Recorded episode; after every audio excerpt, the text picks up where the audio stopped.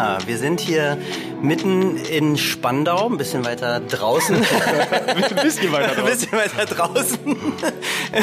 Vor Ort von Spandau. Vor Ort von Spandau. Und ähm, wir haben heute wieder einen Gast und ich bin äh, besonders gespannt und glücklich, dass es geklappt hat, weil dieser Mann hat äh, mich auch ausgebildet, ähm, wird er gleich selber erzählen. Und vor allem, er ist Vater und ist ähm, Experte auf dem Bereich das, was eigentlich wir nicht sagen, sondern was wir aber mhm. trotzdem sagen. Also Körpersprache und Emotionen. Und sein Thema ist auch emotionale Intelligenz. Es ist so viel, äh, was du zu sagen hast, aber Dirk Eilert. ja, danke Philipp. Äh, ich freue mich auch, äh, dass wir hier sind. Mein Herzensthema sind, und deswegen ist es eigentlich gar nicht so viel insgesamt, sondern mein Herzensthema sind Emotionen. Hm. Es geht A darum, wie erkenne ich bei anderen, wie sie sich fühlen, wie erkenne ich mich selbst ein bisschen besser und natürlich auch immer um die Frage, äh, wie kann ich mit den Emotionen anderer, aber auch mit meinen eigenen Emotionen besser umgehen. Super, total gut. Unsere erste Frage, das ist schon, äh, die ist schon legendär. Erstmal natürlich, weil wir, weil wir ein äh, Väter-Podcast sind, äh, wie viele Kinder hast du und wie alt sind die? Äh, zwei. Also neun und elf, zwei Töchter. Neun und elf, zwei Töchter. Na, wie, wie sagt okay. man so schön, äh, Jungs machen Jungs, Männer machen Mädchen. Kann ich nur zustimmen. Kann ich nur zustimmen. Ich nur Den Satz habe ich auch schon mal gehört. ähm, die erste Frage ist, ähm, als du neun beziehungsweise elf warst, wie warst du, wo warst du? Wer warst du? Oh ja, das ist eine spannende Frage. Da muss ich mal eine Sekunde drüber nachdenken. Mit neun und elf. Also die einfachste ist, ich war in der Grundschule. ähm, ich war eher ein, würde ich sagen, zurückhaltendes Kind, eher schüchtern, mhm. ähm, eher beobachtend. Mhm. Und äh, von daher passt das natürlich auch schon so ein bisschen zu dem, was ich heute mache, weil mein Job heute hat auch viel mit Beobachtung zu tun, mit Achtsamkeit zu tun. Ähm, Genau, das heißt, eine Fähigkeit, die ich lernen musste, ähm, war ja einfach ein Stück mehr auf, mh, mm, ja, mehr ins Außen zu gehen. Mhm. Ähm, ich sag mal, als Trainer oder Speaker äh, geht es um Kommunikation, es geht darum, Menschen zu erreichen. Ähm, und das war für mich, wenn ich jetzt zurückdenke, auf neun bis elf, ähm, in der Tat in der Kindheit und Jugend eine Herausforderung. Also es war dir auch da schon bewusst, oder? Ne, ich glaube, es war mir nicht bewusst. Ich weiß nur, dass ich von meinem ersten Seminar, das habe ich gehalten, am das Datum weiß ich sogar noch, 13. und 14. März 2001. Da habe ich mein erstes, ich sag mal, gebuchtes, wo eine Firma bezahlt hat, gebuchtes Seminar ja. gegeben. Und ich weiß, ähm, dass ich damals äh, eine unheimliche Redeangst hatte, eine mhm. Präsentationsangst ja. hatte, die ich erst überwinden muss. Und das meine ich, also ich sag mal, Kommunikation liegt mir, liegt mir am Herzen. Äh, das ist eine Sache, die mir auch leicht fällt. Ähm, aber warum auch immer, ich hatte äh, ja Präsentations-Auftrittsangst. Und das haben, glaube ich, ganz, ganz viele. Ich habe mal gelesen, dass äh, das eine der häufigsten Ängste ist, die Menschen haben, vor anderen Menschen aufzutreten. Und von daher kann ich sagen, ja. aus meiner eigenen Geschichte heraus, ähm, es ist überwindbar, es ja. ist lösbar. Ja, ich habe, wenn ich heute einen Vortrag habe vor tausend Leuten äh, oder Seminare habe, spüre ich nicht mehr den Funken von Aufregung. Ich stehe vorne, ich fühle mich sicher, es macht mir Spaß. Ähm, ich fühle mich wohl, vor Menschen zu sprechen. Ja, ja. Und wenn ich zurückblicke, deswegen fand ich die Frage gerade so spannend, zu neun und elf, denke ich, wow, ja, Wahnsinn, äh, was für ein Unterschied im Gefühl. Mhm. Und vielleicht ist es auch vielleicht genau deswegen der Punkt, warum mir Emotionen so am Herzen liegen, weil Emotionen können uns unheimlich viel Kraft geben und uns beflügeln, aber Emotionen können uns manchmal auch zurückhalten und blockieren. Mhm. Ja. Also du hast gar nicht praktisch so dieser, dieser Klassensprecher, Klassenclown-Typ, der immer äh, vorne ist und so weiter. Du warst eigentlich eher das Gegenteil. Ja, ja. überhaupt nicht. Genau. Und, und wo würdest du sagen, hast du diesen, das Interesse für deine Emotionen beziehungsweise die Emotionen anderer, wo ist das, woher kommt es oder wie ist es gewachsen? Wie würdest du es beschreiben und wann? Also vielleicht wirklich aus den eigenen Themen heraus, dass ich gemerkt habe, ich würde mich gern anders verhalten, aber bestimmte Emotionen, wie zum Beispiel dann in dem Moment die Angst, hat mich blockiert. Mhm. Ähm, und daraus ist das Interesse entstanden, sich damit zu beschäftigen, äh, wie ich Emotionen überwinden kann. Also ich sag mal, das Thema Körpersprache, was ja ein Riesenpart ist in meinem Job, es geht ja viel darum, auch über die Mimik und Körpersprache sauber zu erkennen, wie sich jemand wirklich fühlt. Mhm. Ähm, das begleitet mich äh, seit Ewigkeiten. Also ich erinnere mich an eine Szene, da war ich vier Jahre alt ja, saß in der Badewanne, meine Mutter kommt rein und sagt, hast du dich denn schon gewaschen? Und als Vierjähriger sagt man natürlich nicht, natürlich Mama. Mhm. Man sagt natürlich, natürlich Mama, man sagt natürlich nicht, äh, nee, natürlich noch nicht. Ja. Ähm, und ich sage, ja, na klar. Und meine Mutter sagt, äh, das äh, glaube ich dir nicht. Und außerdem sehe ich, dass auf deiner Stirn steht, dass es nicht so ist. Mhm. Ja. Ja, und ich, das muss mich so schwer beeindruckt haben. Ja. Äh, meine Mutter hat mir später berichtet, dass sie durchs Schlüsselloch geguckt hat ähm, und gesehen hat, wie ich in der Badewanne saß und verrückt mit die Stirn gerubbelt habe. Ja? Ich weiß nicht, ob es das Erlebnis war. Fakt ist, ich erinnere mich heute noch daran. Ähm, ich weiß, dass ich mit 14, mit 12, 14 irgendwo neben Dreh äh, das erste Buch von Sherlock Holmes gelesen habe, eine Studie in Scharlachrot, mhm. wo auch äh, ein Satz drin stand, der mich nachhaltig geprägt hat, beeinflusst hat, äh, dass man am plötzlichen Minenspiel eines Menschen äh, dessen Gedanken erkennen kann. Das war auch ein Satz, der mich wahnsinnig beeindruckt hat, wo ich dachte, wow, das möchte ich auch können. Ähm, ja, und vielleicht ist es genau aus dieser Unsicherheit heraus, die ich als Kind erlebt habe, mhm. ähm, eine Sicherheit zu entwickeln, indem ich lerne, andere Menschen besser zu lesen und indem ich lerne, meine eigenen Ängste auch zu besiegen. Äh, daraus wird das wahrscheinlich entstanden sein. Ne? Es ist immer ganz schwer, finde ich, im Rückblick. Das zu sagen, ja. Dann äh, zu sagen, was genau der Auslöser war. Ich, deswegen, das mit vier, Sherlock Holmes. Ähm, das waren so Schlüsselmomente in meinem Leben, an die ich mich heute auf jeden Fall noch erinnere. Und dann gab es natürlich Schlüsselerlebnisse im Erwachsenenalter, ja, ja, klar. Ne, die sowieso, wo ich glaube, ne? also ich kann ein definitives ähm, Erlebnis, das war 2004. Da habe ich schon Therapien gemacht, äh, habe viel mit Traumapatienten mhm. auch gearbeitet, Traumatherapie. Äh, und ich erinnere mich, es war die dritte Sitzung äh, mit einer Patientin und ich meinte zu ihr, ähm, ich fragte sie, wie geht's Ihnen denn? Und äh, sie sagt zu mir, äh, mir geht es jetzt schon viel besser und zieht dabei die Augenbrauen-Innenseiten mhm. hoch, so wie ich es gerade gemacht habe. Mhm. Ich habe damals noch nicht die konkrete Idee gehabt, oh, was heißt das jetzt genau, so wie ich es heute weiß. Hatte aber irgendwie das Gefühl, es ist inkongruent und habe dann äh, gefragt, sind Sie sicher, dass es Ihnen gut geht? Und sie sagt ja und zieht wieder die Augenbrauen-Innenseiten hoch. Ähm, was übrigens eine Mikroexpression von Verzweiflung ist. Mhm. Ähm, und ich koppel ihr zurück, was ich beobachtet habe. Und daraufhin bricht sie in Tränen aus und gesteht mir, dass sie gerade überlegt hat, sich das Leben zu nehmen. Mhm. mhm. Ja, und mhm. das war für mich einer der Schlüsselmomente, wo ich auch noch Gänsehaut kriege, mhm. wo ich für mich gesagt habe, was wäre passiert, wenn ich das nicht gesehen hätte? Mhm. Ähm, und ab dem Zeitpunkt, 2004, habe ich angefangen, äh, mich einfach nochmal tiefer mit Mimik, mit Körpersprache, mit Emotionen zu beschäftigen und habe gesagt, ich möchte alles lernen, was ich lernen kann, äh, mhm. äh, damit ich diese, genau diese Signale aussehe. Ja, super, cool. Das ist ein guter, guter, äh, guter Übergang, weil du hast ja auch eine Akademie für emotionale mhm. Intelligenz. Mhm. So, ähm, jetzt ist die Frage, du hast so einen Erfahrungswert, hast auch gesagt, ey, ich habe selber irgendwie Ängste in meiner Kindheit, Jugend gehabt und bin dadurch irgendwie weitergekommen und bin da im Leben, wo ich jetzt bin. Wie machst denn du das mit deinen Kindern? Und bevor wir diese Frage beantworten, glaube ich, wäre es für die Hörer und Hörerinnen aber nochmal spannend, was genau ist eigentlich ähm, emotionale Intelligenz? Das sagt sich so einfach. Emotionale Intelligenz ist jetzt nicht so, machst keinen Intelligenztest. Was bedeutet das eigentlich? Und ähm, was bedeutet das für dich? Ja. ja, also eigentlich der Begriff emotionale Intelligenz ist in der Tat ein bisschen irreführend, weil es gibt nicht die emotionale Intelligenz, mhm. es gibt eher emotionale Kompetenzen.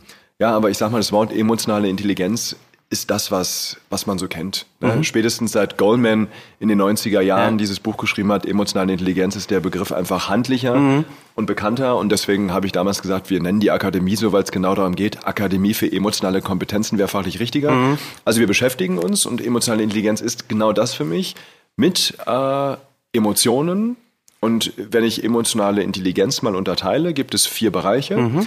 Das eine ist, die eigenen Emotionen besser zu erkennen und zweitens mit den eigenen Emotionen auch gut umgehen zu können. Das beinhaltet so Sachen wie Stressregulation, Angstlösung, aber auch so Sachen wie Motivation. Mhm. Wie kann ich mich dauerhaft motivieren, auch für Dinge, auf die ich vielleicht keine Lust mhm. habe? Also es geht einmal um sich selbst. Und das Zweite ist, äh, bei anderen auch zu erkennen, wie sie sich fühlen, also die Emotionen bei anderen zu erkennen.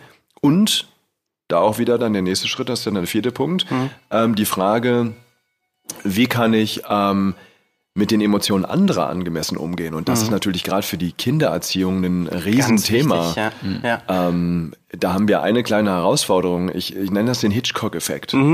Ja, und jeder kennt wahrscheinlich so die klassischen Hitchcock-Filme. Wir haben ein Schloss auf dem Land, Nebel.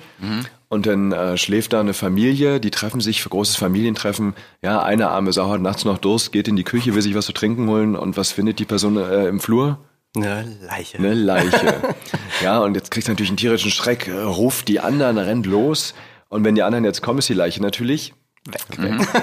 So, und jetzt ist es natürlich selten so, dass alle sagen, wow, du hast eine Leiche gesehen, wir müssen die finden.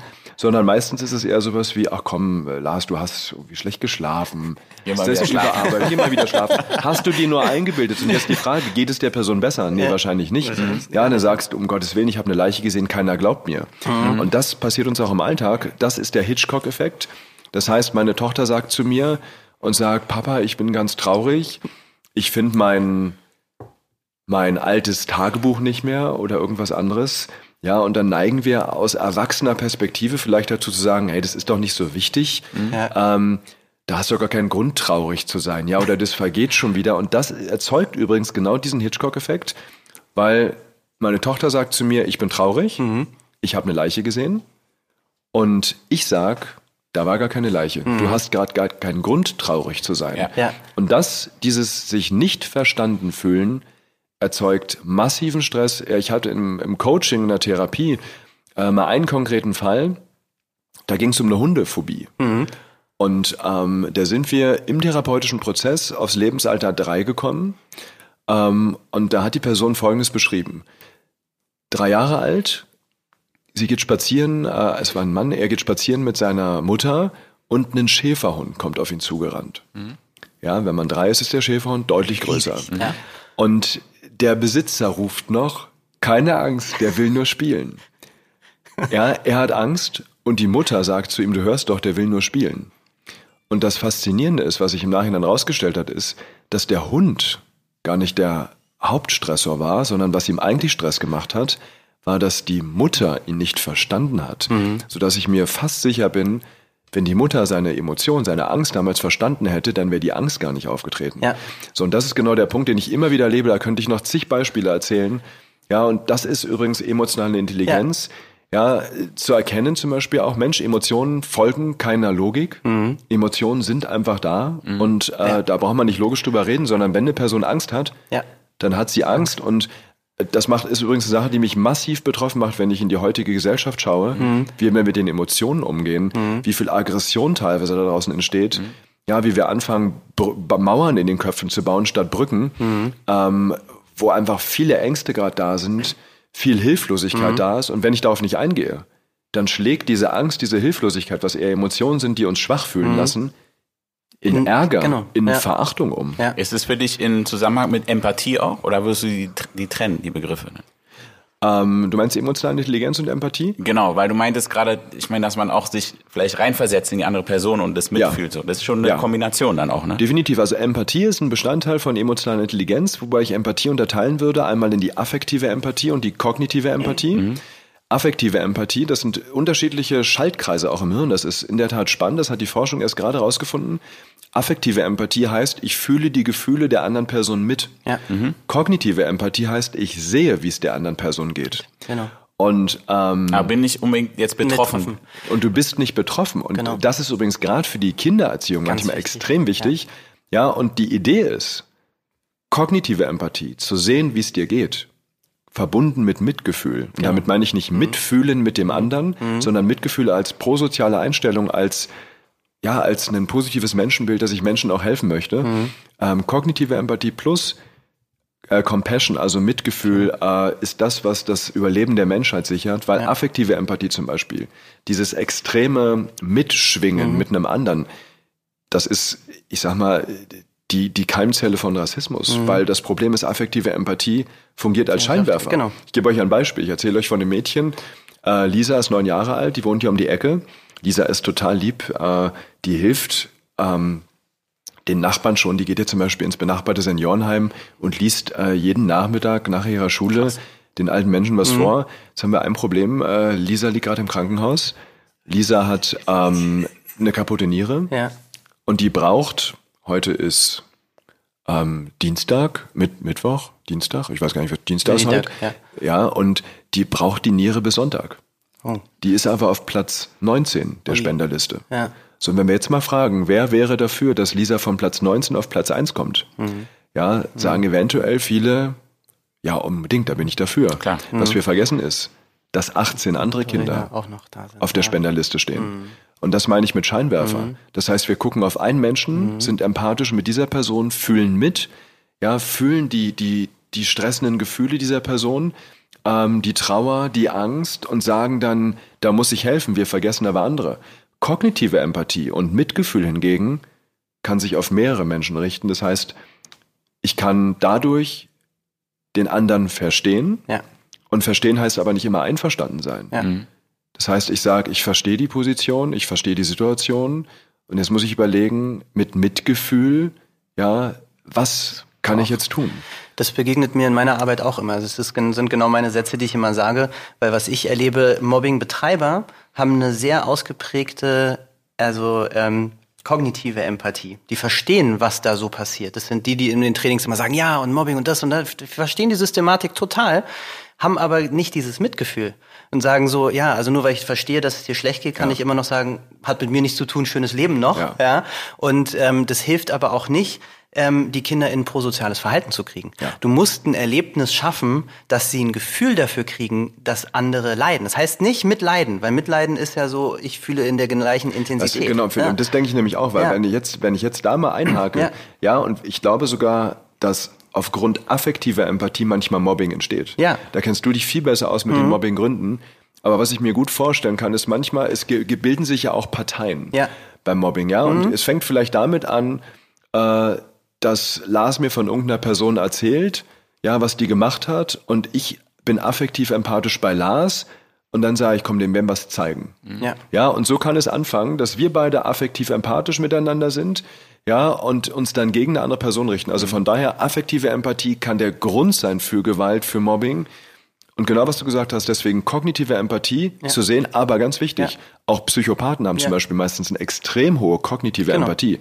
Denen fehlt es aber an Mitgefühl. Richtig. Und deswegen ist die Frage, wie können wir kognitive Empathie trainieren Ja. und gleichzeitig eine prosoziale Einstellung, also Mitgefühl trainieren. Lass mich die Frage gleich weiterstellen. Wie ähm, stellst du dir selbst die Frage, dass deine Kinder Genau. so aufwachsen? Auch meine nächste, ja. Also, ähm, was ich mache ist, ähm, und ich sage mal, ich formuliere das mal bewusst mit, ich versuche. Ja. Weil aus meiner Sicht geht es in der Erziehung nicht darum, alles richtig zu machen. Ähm, es geht auch nicht darum, sich zu fragen, oh Gott, was mache ich falsch, äh, sondern einfach der beste Vater zu sein, die beste Mutter zu sein, der, die wir, der wir sein können. Und ähm, worauf ich achte, ist, dass ich mit den Emotionen wertschätzend umgehe. Das heißt, wenn meine Tochter Angst hat, wenn meine Tochter traurig ist, dass ich Verständnis für die Emotionen zeige und ihr sage, ähm, du bist okay, egal welche Emotionen du hast. Guck mal, wir, was viele heutzutage machen, ist, wenn ein Kind wütend wird. Ja, das vielleicht nicht heutzutage, aber früher war es natürlich gängig. Da hat man gesagt, ja, geh in dein Zimmer, wenn du dich wieder beruhigt hast, kannst du wieder kannst rauskommen. rauskommen, Ja, und damit sag ich, wenn du Ärger erlebst, bist du nicht okay, so wie du bist, dann möchte ich dich nicht sehen. Ich bestrafe dich mit Liebesentzug, geh in dein Zimmer. Ähm, und damit kriegt das Kind die Botschaft, alles klar, wenn ich mich ärgere, werde ich nicht mehr geliebt. Also höre ich auf, Ärger zu zeigen. Dabei steckt in jeder Emotion eine Kompetenz. In Ärger steckt die unheimliche Kompetenz zur Handlungsfähigkeit. Ärger lässt uns handeln.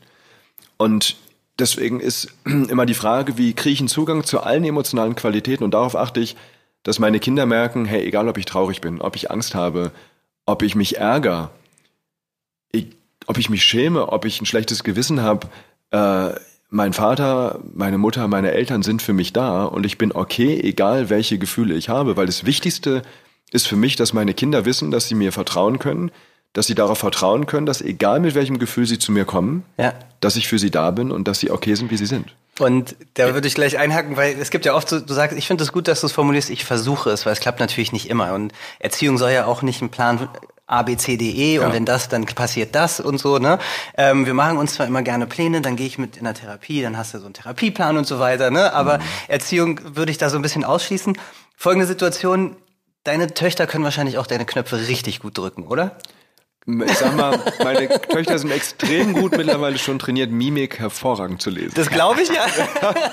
Passiert es manchmal noch, dass du, dass du dann denkst, boah, ey, jetzt bin ich aber, bin ich selber sauer, weil die provozieren, ist ja, ne, also vielleicht als sie jünger waren, ne, also je älter sie werden, desto ähm, verschiebt sich das ja, aber wenn sie jünger sind, dann pushen sie ja manchmal noch so. Und das macht einen selber Definitiv. so sauer. Ich, ja, ne? ich glaube, Kinder sind Meister darin, unsere Knöpfe zu finden. Mhm. Ähm, Wie machst du denn das dann? Weil wenn du in einer, in einer Wut bist und eigentlich am liebsten sagen würdest, so, ey, geh weg, ich will dich nicht sehen, weil es dein Impuls ist, ja, und trotzdem gleichzeitig da zu sein für dein Kind. Gibt's dafür, wie machst denn du das? Oder also wichtig ist, aus meiner Sicht ist eine emotional intelligente Erziehung keine Erziehung, wo ich als Vater niemals Ärger zeige. Klar, ja. Ja, jede Emotion hat eine wichtige Funktion für uns im Leben. Da können wir vielleicht später nochmal drüber reden, äh, was das bei den einzelnen Emotionen ist. Ähm, ich streite mich zum Beispiel auch mit meiner Frau oder wir streiten uns vor den Kindern. Wir versöhnen uns aber auch wieder vor ja. den Kindern, weil ich es wichtig finde, dass die mitkriegen, hey, man kann sich in der Beziehung auch streiten. Ja. Ähm, man kann sich aber auch genauso gut wieder versöhnen. Super. Was ich allerdings mhm. wichtig finde, ja, ist, dass es immer wertschätzend ist. Mhm. Weil was destruktiv, was destruktiv in dem Streit ist, ist Verachtung, mhm. Geringschätzung, mhm. respektlos gegenüber dem ja. anderen zu sein. Und ich werde auch mal ärgerlich, das mhm. war gerade gestern Abend erst der Fall. Mhm. Mhm. Ja, da äh, meine große Tochter neigt manchmal dazu, dass ihr im letzten Drücker einfallen, äh, dass sie noch Hausaufgaben aufhat. Und ich mal sage, Mensch, mach die am besten, wenn du nach Hause kommst von der Schule, mach die Hausaufgaben gleich. Erst ja. das Unangenehme machen, dann kannst du das Angenehme machen, hast das ganze Wochenende frei. Mhm. Ähm, und da bin ich gestern auch ärgerlich geworden, weil Ärger natürlich auch eine Grenze setzt. Mhm. Und wichtig finde ich aber, es darf niemals missachtend werden, mhm. respektlos werden.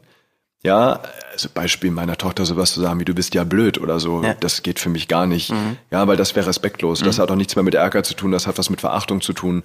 Damit mache ich den anderen klein. Aber auch mal eine klare Grenze zu setzen, sodass sie merkt, hey, okay, da gibt's eine Regel, ja. an die halte ich mich. Ja. Ähm, wichtig ist aber, dass die Wut, wenn wir es, also ich sag mal, der Ärger nicht zu einer unkontrollierten Wut wird. Mhm. Ja. ja. dass ich nicht mehr Herr meiner Sinne bin, mhm. äh, wo der präfrontale Kortex, der hier vorne im, in der Vorderstirn sitzt, äh, runterfährt, das limbische System die Kontrolle übernimmt, unser Emotionszentrum im Kopf, ja, und ich dann Sachen sage, die mir nachher leid tun.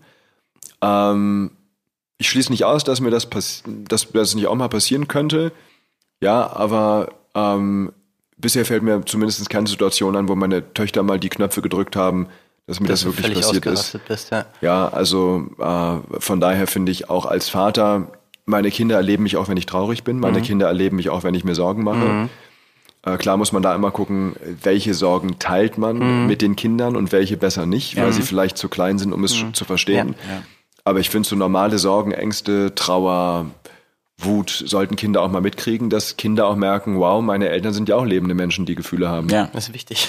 Ich habe auch ein Beispiel und ich glaube, es passt ganz gut in so in das Ganze, worüber wir jetzt auch gerade reden. Das ist mir vorgestern passiert mit meiner kleinen Tochter, die ist fünf, ne? Und die ist sehr emotional, ist ein sehr emotionales Mädel und ähm, die macht Sport halt und sie wollte schon seit Ewigkeiten Nike-Schuhe, weil die ältere Schwester Nike-Schuhe hat. Dann habe ich welche gefunden, hat sie bekommen.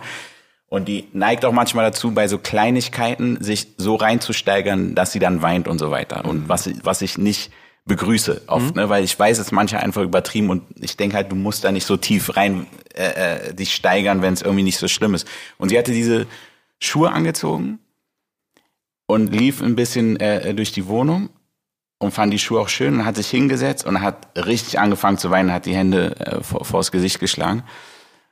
Und dann habe ich dieses Gefühl entwickelt, so, nein, nicht jetzt, weil ich dachte bestimmt, sagt sie, nee, weil der eine Streifen ist ein bisschen, äh, äh ich dachte, der ist weiß, der und, und war sauer auch, mhm. ne? Und habe sie mit, habe sie ein bisschen am Arm gezogen. Ich meinte, nee, hör auf, so, äh, du hast deine deine Nike-Schuhe bekommen, die du immer wolltest, mhm. und äh, ähm, du musst jetzt nicht weinen. Und sie konnte aber nicht aufhören. Dann habe ich, dann habe ich erst gefragt, was ist denn los? Und dann hat sie gesagt, die Schuhe sind mir zu klein. Ich weiß aber, dass du so viel Geld dafür ausgegeben hast.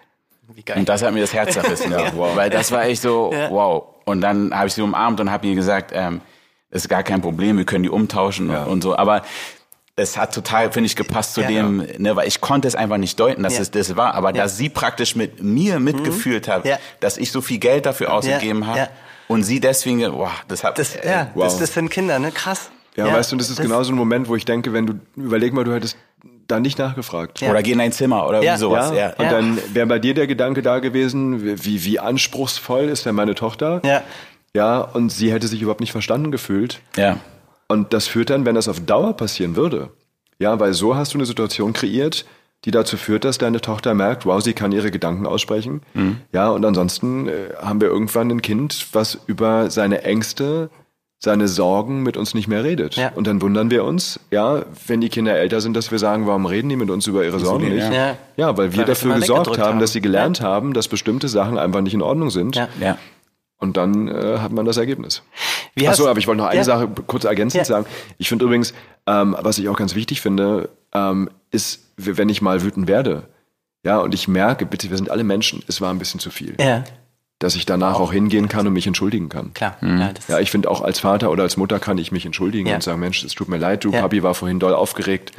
Und deswegen, ja, Das verstehen die auch meistens aus Total. Erfahrung. Auf jeden Also Fall. So, Ja. ne? Ja. Und das ist mir auch schon passiert. ja. klar. Ja, und das finde ich, weißt du, einfach normal damit umgehen. Ja.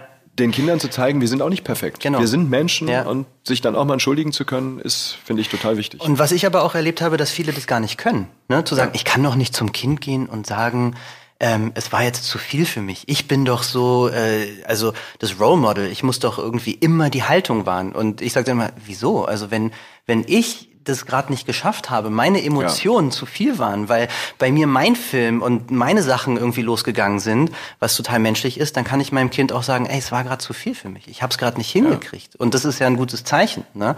Dann sagen viele auch immer so, ja, aber wenn du das nicht hinkriegst, wie sollen die? Nee, genau das, da verbinden wir uns. Das ist ein verbindendes Element. Ja. so, weil dann sind die Kinder meistens auch, Papa, du schaffst es schon. Nächste Mal, ne, dann kommen ganz viele tolle Tipps und das ist ein cooler, cooler Moment mit seinen Kindern, also aus meiner Erfahrung Ja, so. Ne? definitiv. Was ich aber fragen wollte, ich meine, klar, du bist Mimikexperte und ähm, unterrichtest dich, hast äh, unterrichtest das, hast mich ja auch ausgebildet. Ähm, wie sieht denn das? Du hast gesagt, deine Töchter können mittlerweile sehr gut die Mimik deuten. In der Tat. ähm, Pläne, hast du einen Plan gemacht, hast gesagt, das ist dir so wichtig und du hast jeden Abend mit denen geübt oder wie hast du es spielerisch gemacht? Weil wenn jetzt Leute hören und sagen, naja, klar, okay, das ist der Mimikexperte, Ja. der hat natürlich seinen Kindern jetzt immer schön Workshops gegeben, ich mach's mal sehr plakativ. Ja, nee, um Gottes Willen. Wie hast Also, du das ja. spielerisch äh, eigentlich mit in deine Erziehung reingebracht? Also das hat sich entwickelt. Äh, Ich finde, eine ganz wichtige Sache ist, äh, dass ich mir bewusst bin, welche Werte möchte ich eigentlich vermitteln äh, in der Erziehung an meine Kinder. Und ähm, ein wichtiger Wert ist für mich, dass wir aus dem Herzen mit dem Herzen handeln im Leben und zum Beispiel die Dinge machen, die uns auch Spaß machen. Und ich liebe den Job, den ich mache. Ja, wenn ich jetzt, könntest mir 500 Millionen aufs Konto legen, ich würde nichts ändern. Ich würde genau das Gleiche machen. Ähm, ja, wir, haben ja auch zum Beispiel unseren Verein, die Deutsche Gesellschaft für Mimikresonanz, mit der wir ehrenamtlich an Schulen gehen. Ähm, so, und deswegen hat sich das so ergeben mit meinen Töchtern. Also als meine Große, die ist heute elf, ähm, da war die so ungefähr zwei. Äh, ich erinnere mich an eine Szene, da saß sie auf Toilette und ich saß daneben und habe gewartet, bis sie fertig ist. Äh, und mir war irgendwie langweilig. Und ich habe dann gesagt, Mensch, lass uns doch mal ein bisschen üben. Und da habe ich angefangen, äh, Mimiken zu machen. Und sie sollte einfach raten, was es ist. Ja, und dann hat ihr das so viel Spaß gemacht, äh, dass sie immer, wenn wir auf Toilette saßen, äh, also sie saß, ich habe gewartet, ge- dass sie gesagt hat, äh, Papa, wollen wir wieder üben? ja, und dann hat sie irgendwann gesagt, jetzt mache ich mal vor. Ja, und dann hat sie angefangen, die Mimiken vorzumachen, ich sollte raten. So hat sich das entwickelt, äh, völlig automatisch. Ähm, und ich sag mal, wir, wir machen uns häufig einen Spaß, wir beobachten einfach im Alltag, das kann man ja fast schon keinem sagen. Wir gucken manchmal zum Beispiel auch den Bachelor zusammen, allerdings in dem Moment pädagogisch wertvoll. ähm, ja, wir machen folgendes, wir haben eine Skala minus, minus, minus, äh, null, plus, plus, plus, Herz. Das heißt, in der ersten Folge geht es darum einzuschätzen, ähm, wer gewinnt nachher. Ähm, und ich habe ja fünfmal in Folge den Gewinner prognostiziert, beziehungsweise die Gewinnerin beim Bachelor und Bachelorette. Ähm, über die Prognosen quasi, über das, was die in der Sendung gezeigt haben. Ähm, und deswegen gucke ich das eh regelmäßig und irgendwann hat sich halt ergeben, das habe ich aber auch nicht geplant, wie im Sinne, ich mache jetzt mal einen Workshop, Ja. sondern die haben gesagt, Papa, was machst du denn da? Ja, und dann habe ich gesagt, ausnahmsweise könnt ihr mitgucken. Und dann machen wir es so, wir halten dann kurz an, drücken auf Pause und dann frage ich, okay, ich würde sagen, der Bachelor und ich gebe dieser Frau jetzt aus seiner Sicht Mhm. ähm, ihm ein, ihr, ihr gebe ich jetzt ein Plus. Mhm. Was gibst du denn? Weil die haben mich natürlich gefragt, weil ich habe diese Skala für Mhm. mich entwickelt. Was machst du denn da? Ja, und dann machen wir das jetzt so. Jeder sagt seine Einschätzung. Mhm. Und dann äh, natürlich mit Begründung, beobachtungsspezifisch. Mhm. Das heißt, äh, wie kommst du denn auf dein Urteil? Naja, die hat gelächelt und den Kopf leicht zur Seite Mhm. gelegt. Außerdem hat sie schnell geblinzelt, was ein Hinweis auf Stress ist.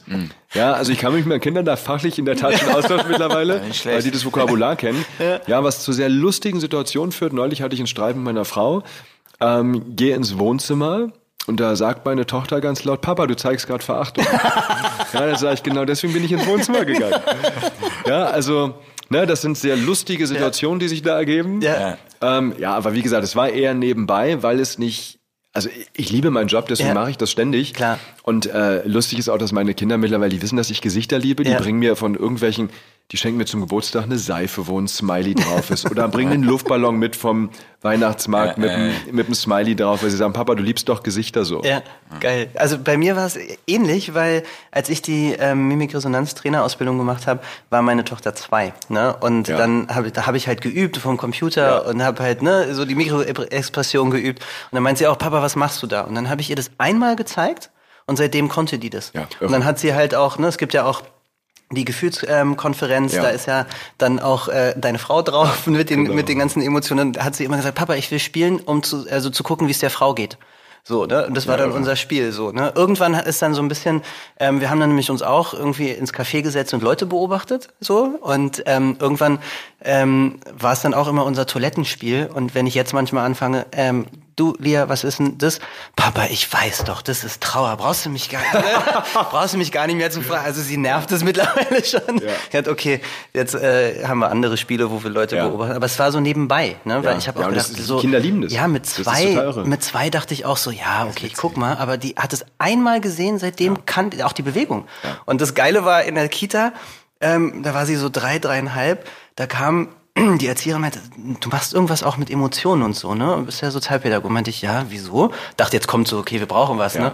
Und dann meint sie, ähm, ja, weil wir haben Fotos gemacht für Regeln in der Kita und Lia hat ähm, die ganzen Kinder gecoacht. Also wenn dir jemand an den Haaren zieht, dann bist du sauer, dann musst du so gucken. Wenn du traurig bist, dann musst du so gucken. Wenn du das nicht willst, so, dann musst du so gucken. Und ich so, aha, okay, da ist natürlich mein Herz aufgegangen, wo ich gesagt habe, ey geil, äh, das sind einfach, also es kam einfach aus dem Nichts, Ja, ja, super geil. Also das war eine geile Situation. Ne? ich gedacht, super.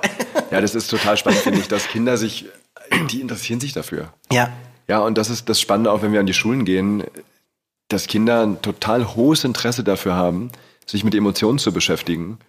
Äh, und das macht es auch so leicht dann wieder in der Arbeit mit Kindern Mhm. Ja. in den Schulen, weil einfach dieses Interesse und die Lust an dem Thema da ist. ja, Das ist krass eigentlich. Und die Das sind war- übrigens maßlos besser als wir, ne? ja. Also wir haben ja den READ-Test entwickelt, so einen wissenschaftlichen Test, um die Emotionserkennungsfähigkeit zu messen. Der durchschnittliche Erwachsene äh, hat, wir sind momentan, äh, lass mich mal kurz überlegen, äh, Männer erreichen durchschnittlich 57 Prozent Trefferquote. Das heißt, du siehst verschiedene Emotionen äh, und musst immer sagen, was es ist am Computer. Äh, Und Frauen erreichen 62 Prozent. Also Frauen sind einen Tick besser. Das Spannende ist, äh, und Philipp, da kann ich nur sagen, genau das Gleiche. Ja, ich habe den Retest optimiert, an dem Ding gearbeitet. Meine Tochter kam, gesagt, Papa, was machst du denn da? Die gesagt, du, ich mache ja gerade so einen Test für die Arbeit, wo es darum geht, die Emotionen, die Gefühle zu erkennen.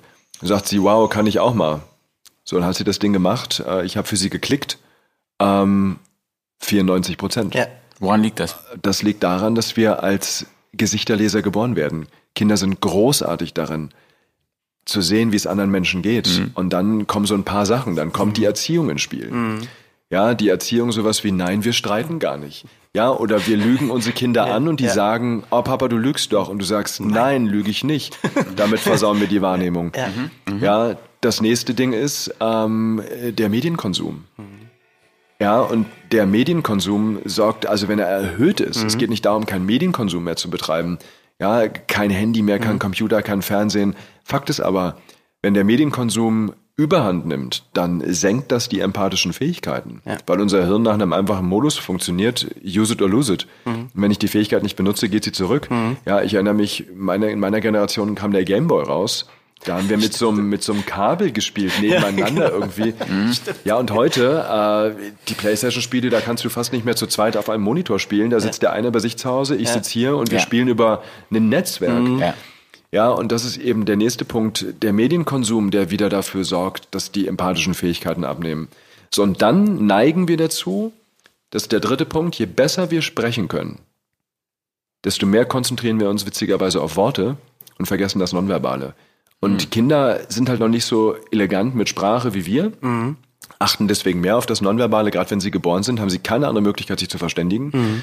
Ähm, ja, und die drei Faktoren, äh, Medienkonsum, ähm, die, die Worte, die dazukommen und die Erziehung äh, sorgen dafür, dass unsere Gesichterleserfähigkeiten, unsere Mimik-Lesefähigkeiten schrumpfen.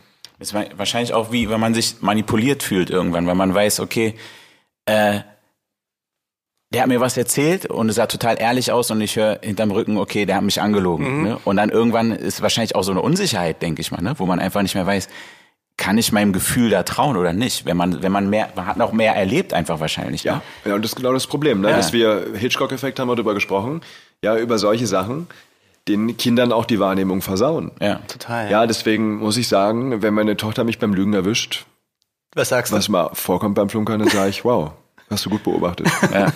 ja. Ähm, weil ich es einfach wichtig finde, ihr die Wahrnehmung nicht zu versauen. Mhm.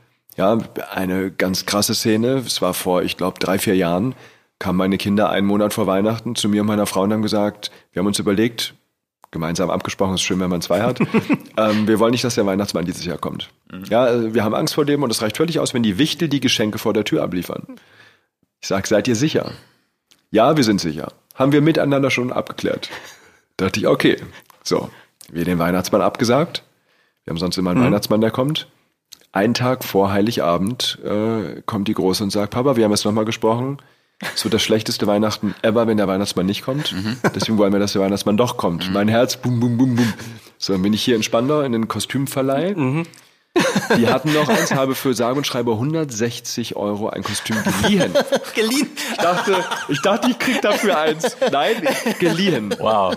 Ja, ähm, so habe mich da als Weihnachtsmann verkleidet. Äh, und das Erste, was meine Kinder sagen, als ich reinkomme, ist, das ist Papa. Ja.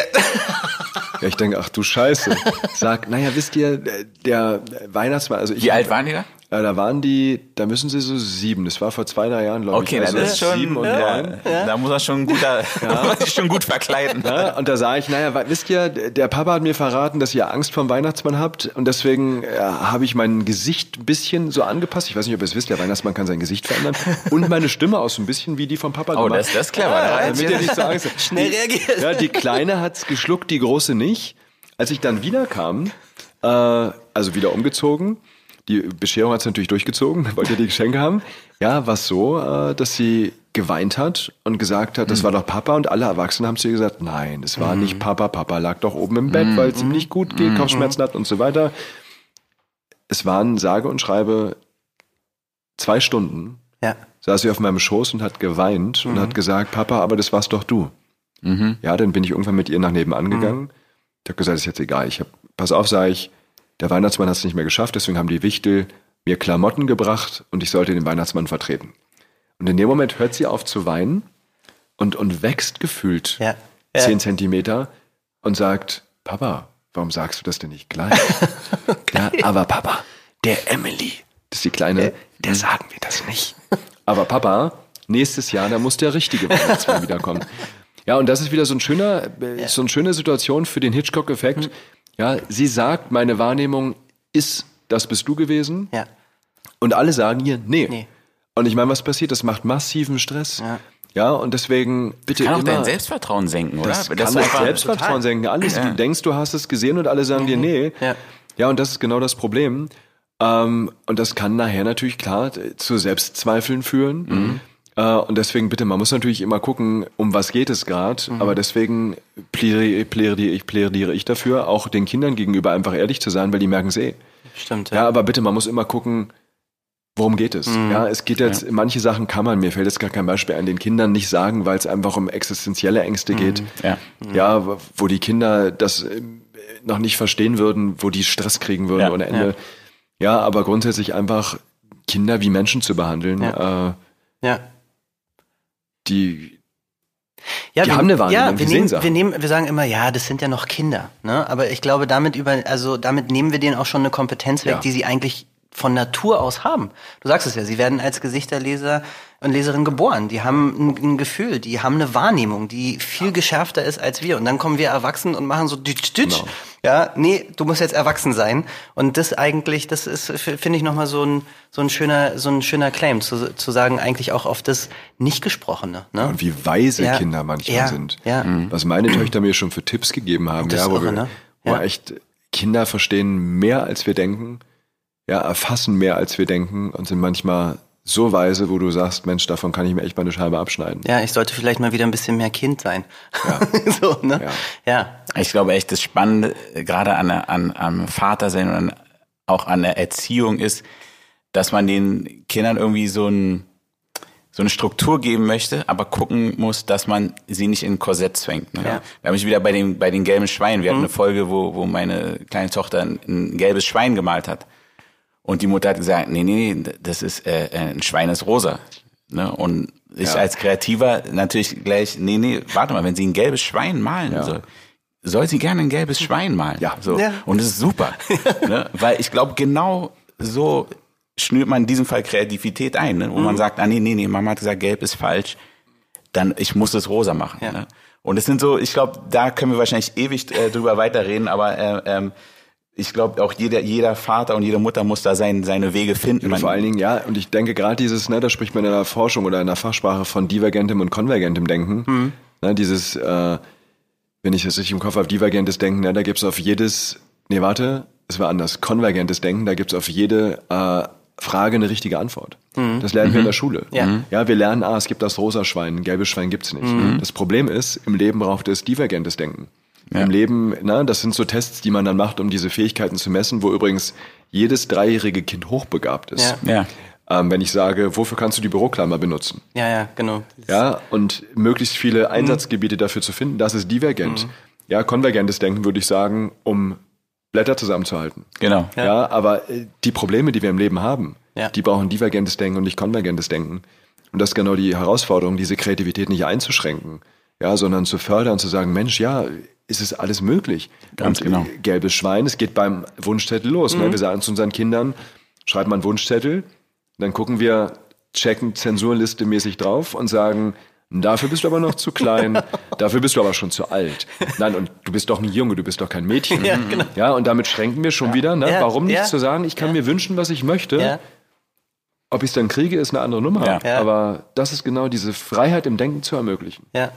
Das war mit meiner Tochter auch so. Die hatte eine Zeit lang, äh, hatte gesagt, ich will ein Junge sein und hatte dann einen Jungennamen, den sie sich selber gesucht hat. Dann ja. war sie für die Zeit halt äh, unser kleiner Junge. Ja. So, ne? Und dann ist es halt so. Ja. ja. Sehr spannend. Ähm, ich meine, wer mehr hören will, wir könnten, glaube ich, noch sehr viel über jede einzelne Emotion und mehr so, aber ich glaube, wir haben so echt einen guten, ähm, eine gute Reise gemacht, wie du ja. deine Kinder erziehst mhm. mit deiner Frau zusammen und was es heißt, eigentlich emotional intelligent Kinder großzuziehen. Wer mehr hören will, du hast ja auch äh, äh, einen Podcast, der jetzt irgendwann rauskommt, wie wir. Genau, gerade gerade frisch erschienen. Ähm, äh, sehen, was Menschen nicht sagen, der Körpersprache-Podcast. Ja, super. Also da wird's worum gehen? Sag noch mal ganz kurz. Also es geht rund um, ich sag mal, Wahrnehmung. Es geht ja. darum, Emotionen bei anderen Menschen besser sehen zu können. Da fragt sich natürlich jeder, äh, wie soll denn Körpersprache als Podcast funktionieren? Mhm. Lasst euch überraschen. ja, ich weiß, es geht. Du hast mich ausgebildet. Es geht. Und wir machen, wir machen, ich mache zum Beispiel tagesaktuelle Analysen manchmal, ja. äh, wenn irgendwelche spannenden Sachen sind, gucken wir ein bisschen hinter die Fassade, ja. äh, hören uns O-Töne an. Ich sage, was ich beobachtet habe an der Körpersprache, was dahinter steht.